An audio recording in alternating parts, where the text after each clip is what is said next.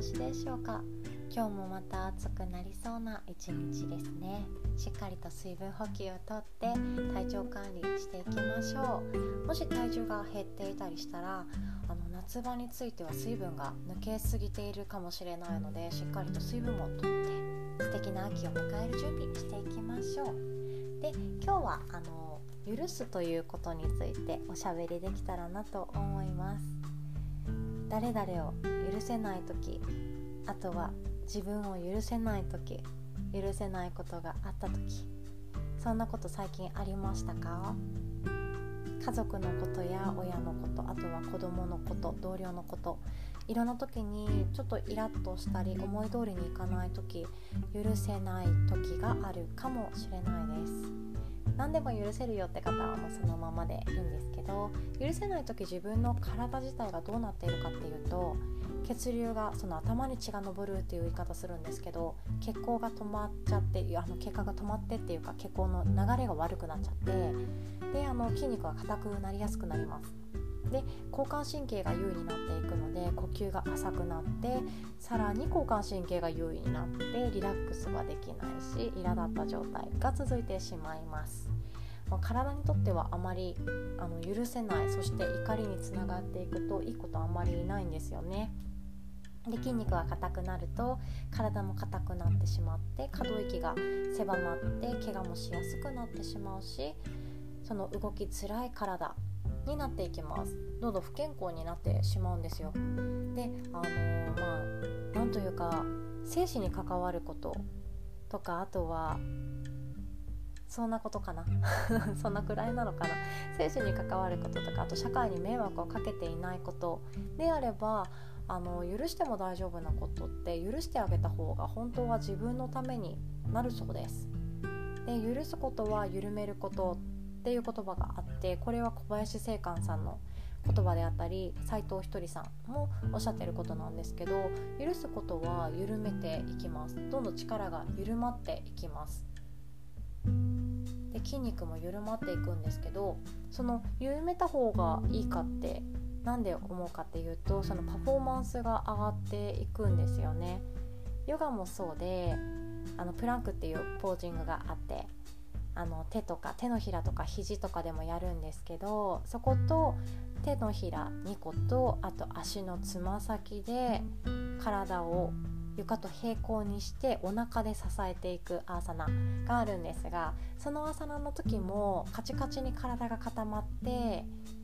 力が入りきった状態。でやると肩に今度は力が入って首の後ろもパキパキになって全然リラックスした深い呼吸ができないんです。ただあの横隔膜を大きく動かしながら大きな呼吸をしてそのちょっときついアーサナーも呼吸を楽しみながらリラックスしてやっていくだけでどんどん筋肉の動きが一番いい状態に持っていってそのちょっと専門になってきますけど内転筋っていう太ももの内側の筋肉も働いてハムストリング太ももの裏も働いて最高のめちゃくちゃいいプランクが出来上がっていきます。それと一緒であのリラックスしていくとどんどんいいことってあって勉強とかもそうですよね。ただやらなきゃいけないっていうストレスとともにあのやっていくよりかはあこれも面白いこれも面白そうだからもっと本を読んでみようの方が勉強ってどんどん面白くなって知らないことが減っていく知っていることが増えていく。それがまた楽しくってっていういいことの連鎖が続いていきます。思議ですよね。なので力を抜いてリラックスした状態そして体が緩まった状態緩めた状態の方がどんどんいいことは起きてあの起きていきます。で、あのもし自分でお仕事をされていたりあと SNS とかされている人はだ初めのうちはなんか楽しいなとかで続いていくんですけど時々やらなきゃいけないからやるんだ。っていう状態に変わっていくとそれはもう自分に厳しくして自分を許せないから自分をその継続できない自分を許せないからやらなきゃいけないって思ってることがあります。なんとかしなきゃいけない。なんとかするべきだ。っていう言葉が強まってくるとそれはもう体が硬くなって自分を許せていない状態になってしまっていますでそこでそれができなくってもいいじゃんそれができなくっても自分死なないじゃんっていうような状態だったら許してあげた方が自分の気持ちは楽になってさらに楽しいことに目が行きやすくなっていくんじゃないかなって思います。でもうやらなきゃいけないやらなきゃいけないがだんだんと苦しくなってしまったらもうそれは一回手放してやめてみるっていうのも一つの手かなと思います。でまたやりたいって思ってくることがあればそれはやってあげたらいいしやって方が楽しいだろうしそういう風に自分の心の声に気づいてあげるきっかけにもなるんじゃないかなと思いましたで魔法の言葉があってこれはもう心の中の口癖なんですけども実際に言ってたらちょっと面白すぎる人なんですけど あの、まあ、言った言った方が効果的なのかな。あのちょうど良かったっていう言葉があります。そうちょうど良かった。ちょうど良かったは私の中で「だって」「でも」の反対用語で後に続く言葉が全部肯定的でいい言葉面白い言葉なのがあの印象的です。でちょうど良かったの後に続く時ってマイナスな言葉持ってきづらいんですよ。そうですよね。で例えば道端を歩いていました。あの庭の水やりをしているおばあちゃんがいて間違って私の方にホースを向けて水がかかってびしょ濡れになりました。その時にちょっと他人だったら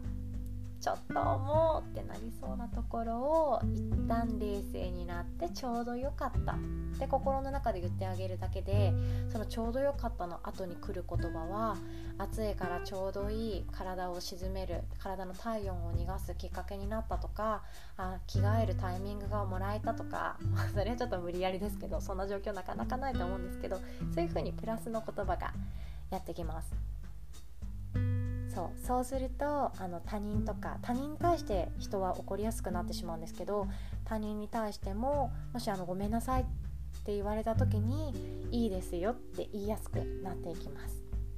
で私なんて未だにもう料理が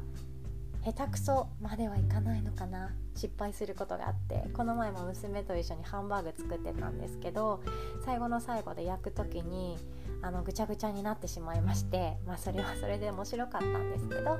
その時にもちょうどよかったビビンバが食べたかったからビビンバにしようっていう言葉が 出てきたおかげでその晩も楽しくご飯ができました。ちょっと変わった味なんですけど、まあ、その失敗がなかったらその味新しいあのレシピが増えなかったかもしれないと思うようになりました。すごく肯定的な気分になります。もちろんあの許せないことっていうその生命的なこととかあとは社会的なこと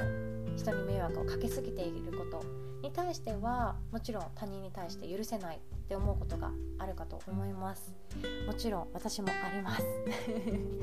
ルールは守らなきゃいけないのにって思っちゃうこともあります。でももし何かに多大な迷惑をかけていなくて特に自分に対してですね自分にしか迷惑がかかっていないことに対して許せそうなことがあったら許してみましょう。まずは半信半疑でやってみていただいて構わないので許してみます。許してあげます。そうすると自分の許容範囲もどんどん広がって血流も良くなって深い呼吸ができてリラックスができて睡眠も十分にとれて筋肉も柔らかくなって体も動きやすくって疲れも取れやすくっていいことだらけの人生が待っているかもしれないです。私も試してみますね。アンガーマネジメントについてまた新しいちょっとチャレンジが増えていきました。では今日も最後までお聴きくださりありがとうございます。今日も良き日をお過ごしください。おしまい。